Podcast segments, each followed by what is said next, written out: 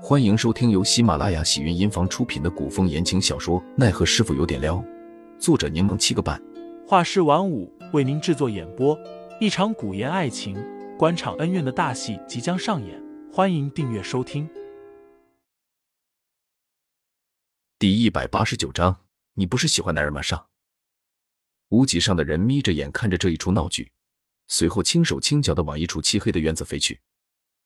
院内只亮着一盏昏黄的灯，那道纤细的黑影脚刚落地，便感觉一个沙包大的拳头带着猛烈的劲风朝自己面门而来。那人连忙后退，口中说着：“是我是我是我。”振风动作停滞一瞬，看清来人后，喉咙里发出一声轻微的声响。杜潇潇忙打着招呼：“是我啊，我们上午不是刚见过？我说了要来找你的吗？”振凤看着少女亮晶晶的眼睛，乌青的脸上闪现出几分开心，之后又自惭形秽的快速躲进了茅草里。振凤，你藏起来干嘛？我们不是朋友吗？杜潇潇蹲在茅草边呼唤对方。草丛动了动。杜潇潇继续说道：“朋友之间就该坦诚相见，哪有见到朋友就躲起来的？快点出来呀，我在这里等着你。”那边似乎还在犹豫。之后，高高的茅草被压塌，露出了在黑暗中略显怪异可怕的半张脸。杜潇潇身后背着一个包袱，他神秘的从里面拿出一样东西。当当当当，看这是什么？杜潇潇拿出的是一个半张脸的面具，他将那张黑色面具在自己脸上比了比，问：“怎么样，喜欢吗？”振凤小心翼翼的伸出手接过杜潇潇递过来的面具，之后用手指了指自己。询问杜潇潇：“面具是不是给自己的？”“当然是给你的了。”杜潇潇解释道。“你不是害羞内向吗？戴上面具就好了。这面具颜色低调，没什么装饰，很适合你的。”振凤从未收到过礼物，他极其珍重的捧着那半张面具，有些不知所措。“戴上呀。”杜潇潇见他呆呆的，没有回应，干脆动手帮他戴上。振凤受宠若惊的缩着脖子，似是猛然想起了什么，一双眼睛瞪得老大，之后一把挡开了杜潇潇的手，却因为力气太大，将杜潇潇推翻在地。少女哎呦一声，振凤犹如做错的孩子，想伸手去扶，手却僵在半空。待少女自己爬起身，她又缩进了茅草里。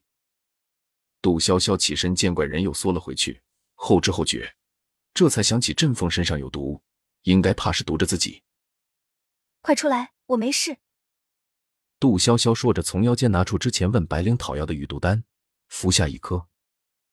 见对方依旧不准备出来，杜潇潇故作不高兴的说道：“你再这样躲躲藏藏，我就不来找你了，下次也不给你带礼物了。”果然，振凤又慢吞吞的挪了出来。杜潇潇将掉落在地上的面具递给振凤，数落他道：“你一个大男人，别扭扭捏捏的。”不过是推了我一把，至于跟个被人轻薄的小姑娘似的将自己藏起来吗？再说了，你不是怕毒到我吗？我又不是傻子，能明白你的意思。振凤看了杜潇潇半晌，见他朝自己笑，眼中满是意外。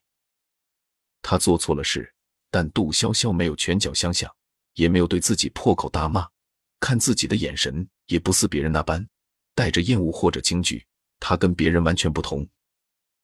杜潇潇见他戴上面具，又笑着将包袱里其他东西全都拿了出来。我给你带了两件衣服，虽说你骨骼惊奇，不惧严寒，但大冬天的袒胸露背的终究不好。你多穿点，也就不用担心别人触碰你，不小心中毒了。振凤却摇头，因为他身上的毒便是武一为用来对付对手的武器。他从小到大便一直裸着上身，这也是武一为的要求。你是不是怕你师傅说你啊？少女一双灵动的眼睛里藏着几分狡黠。你傻，平日里在家穿衣服就好了。你师傅需要你的时候，你再脱了呗。振凤扯了扯嘴角，想要笑，但她知道自己丑陋，笑起来怕也是凶神恶煞的可怕。可少女表情并未变，她不仅不怕自己，还将香喷喷的肉饼拿出来给自己。我路上买的，闻起来可香了，味道应该不错。苏潇潇将肉饼放在振凤的手中说道，我本来还想给你买一床厚被子的，但是我怕背的东西太多，在屋脊上过于显眼，所以就没买了，我以后可以慢慢给你添。听众老爷们，本集已播讲完毕，欢迎订阅专辑，投喂月票支持我，我们下集再见。